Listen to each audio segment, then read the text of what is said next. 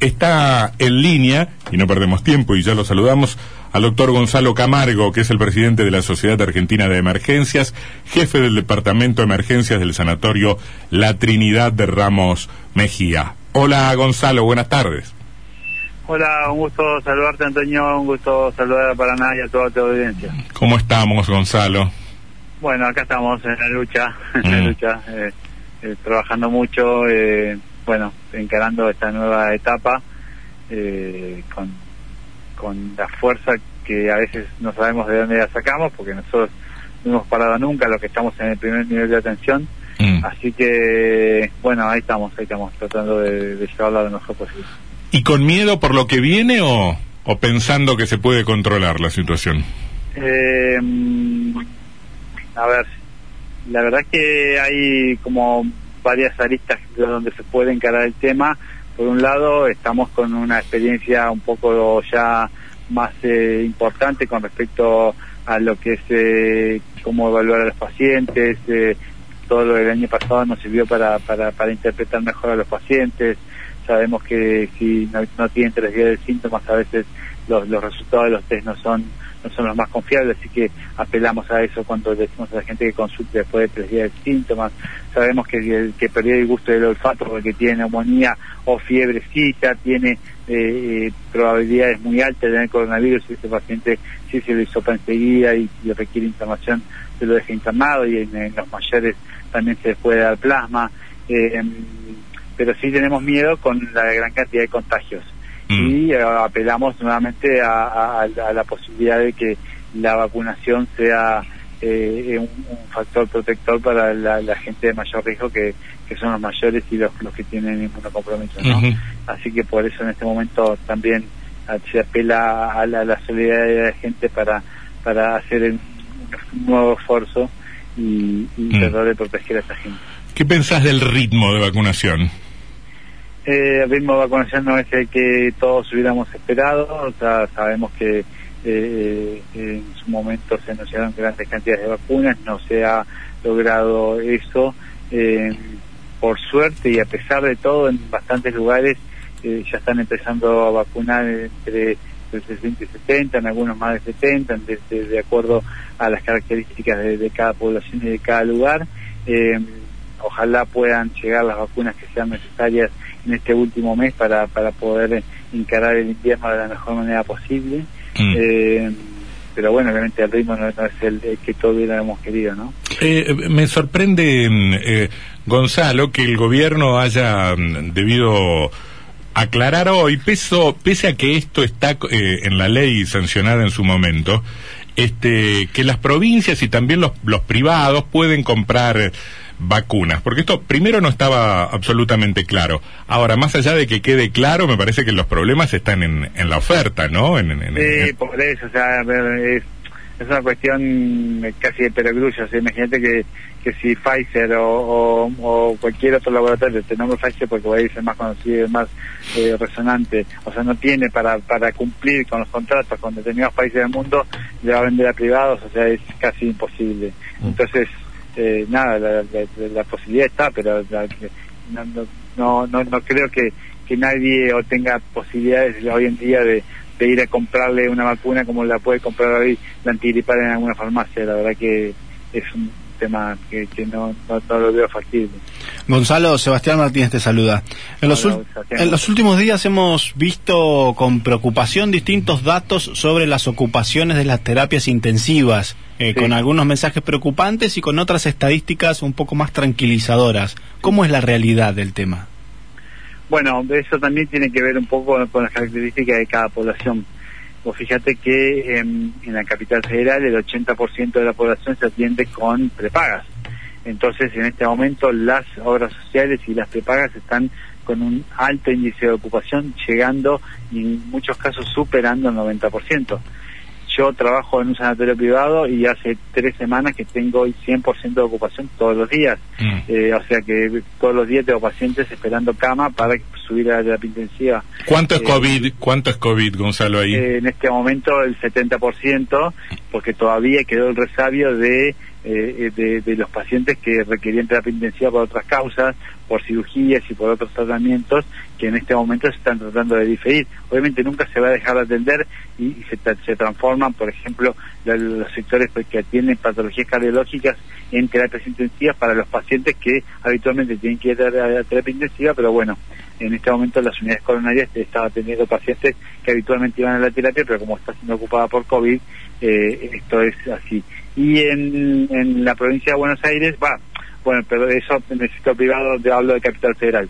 Y las camas del sector público de la Capital Federal están en el 60-70%.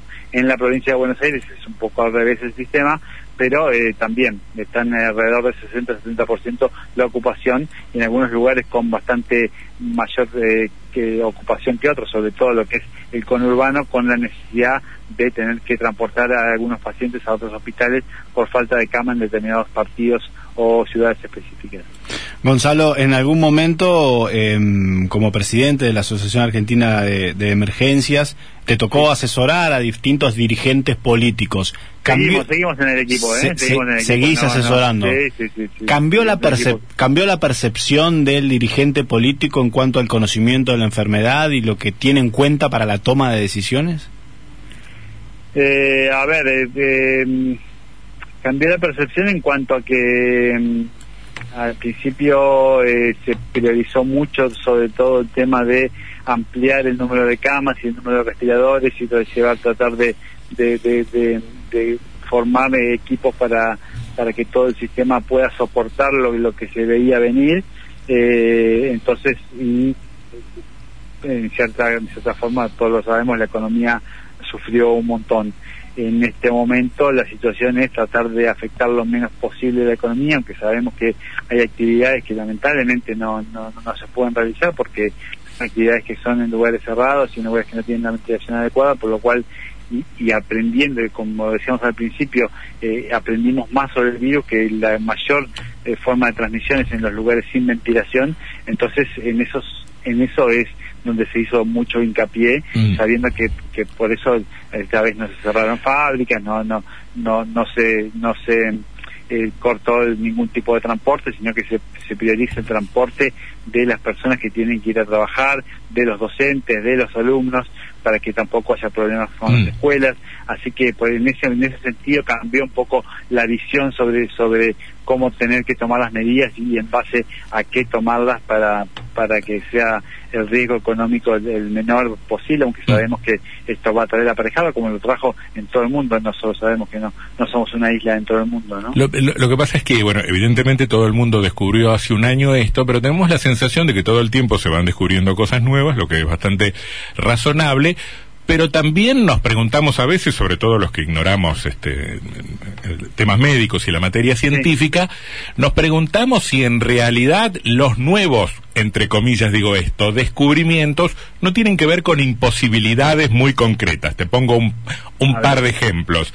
Ahora resulta que no llega la segunda dosis, bueno, con una sola nos la bancamos bastante bien. Eh, bueno, no tenemos tantas vacunas, pero ahora un estudio en la universidad de no sé dónde me dice que con una de AstraZeneca y con otra de Pfizer me la banco también. Eh, todo eso es... Eh, sí, a ver, como todo, como, como dijiste muy bien y lo, lo dije también al principio, vamos aprendiendo todo sobre la marcha acordate que este primer proyecto de em, vacunación de, con una sola dosis a mayor cantidad de población surgió en el, Reino Unido por los estudios que ellos habían realizado, eh, porque se entiende que con la primera dosis de la vacuna uno estaría inmunizado entre un 60, 70 y en algunos casos en mayor del 80% y en este caso hablo de Sputnik específicamente.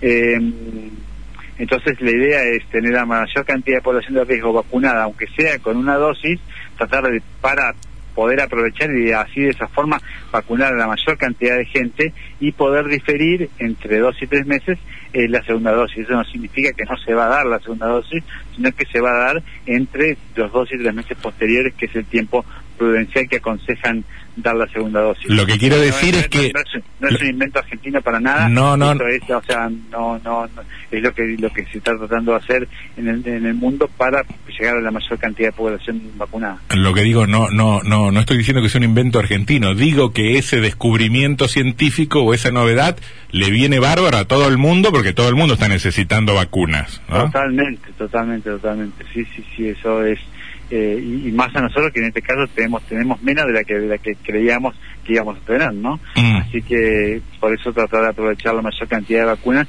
para poder darle a la mayor cantidad de población de riesgo lo antes posible. Em, eh, hay un cuello de botella que los técnicos explican muy bien en, en cuanto a, los niveles de producción. No es que fabrico cinco vacunas y mañana voy a poder fabricar diez o quince como si produjéramos tornillos, porque hay especificidades muy concretas. Ahora, la pregunta es si dentro de dos meses vamos a estar tapados de vacunas o eso no va a ocurrir. Eh, la verdad que eso es un tema difícil, se interpreta que sí, o sea, los contratos con Rusia para la segunda dosis están, por eso se pidieron eh, mayores eh, mayores eh, cantidades de primera dosis en este tiempo, pero siempre el contrato es por primera y segunda dosis. estamos esperando ansiosos la llegada de AstraZeneca, sabes que también ahí hubo un problema de producción porque Estados Unidos no liberaba un sistema de filtros que, que necesitaba México para poder terminar de envasar las vacunas y poder traerlas para acá. Así que si todo eso llega, eh, la verdad que vamos a estar en condiciones de poder eh, cumplir con las dosis necesarias y eh, con respecto a la vacuna china, se supone también, porque también es una promesa, que en el transcurso de, este mes tendrían que llegar los dos millones que, querían falta para cumplir los tres millones iniciales con posibilidades de de que de que de, que se hagan nuevos contratos para mayor cantidad. ¿Y por qué entonces le tenemos tanto, hay cosas que no terminan, ¿por qué le tenemos tanto miedo al invierno? Si están faltando dos, tres meses para el invierno y vamos a tener vacuna, vamos a tener gente inmunizada. Es que, el tema del invierno, o sea, fíjate que que, todas las crisis en todos los países del mundo fueron en el invierno y esto es una cuestión natural. A ver, el invierno tiende a cerrarse, uno tiende a encerrarse en las casas. Sí, no, no, eso lo entiendo. Menor ventilación eh, y, las enfermedades se transmiten mucho más fácil en lugares con menor ventilación.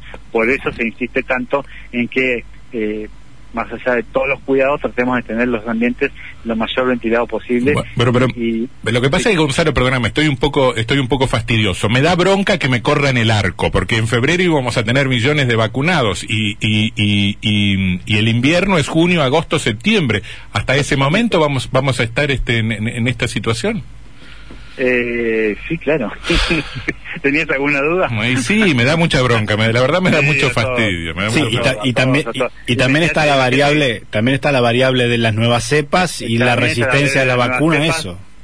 tal cual. Y también está la variable de una posible tercera dosis, y también está la variable de cuántas veces nos vamos a tener que vacunar. O sea, la verdad que las o sea, como te digo, siempre estamos sobre la marcha, siempre estamos eh, viendo qué es lo que está pasando, eh, es todo un tema, la verdad, eh, estamos, eh, este virus nos, ha tenido contra las cuerdas a todos y, y, la verdad que, es una, gran preocupación, es una gran preocupación, pero con respecto al invierno es así, o sea, de todos los países del mundo pasó eso, y es por una cuestión estacional, o sea, eh, eh, la, la, gente tiende a cerrarse, por eso también se hace tanto hincapié en evitar las reuniones familiares y las reuniones en espacios cerrados eh, para, para evitar los mayores contagios. Gonzalo, hace ya varios meses estábamos muy eh, pendientes de lo que pasaba con el plasma, la utilización de, plasma y demás.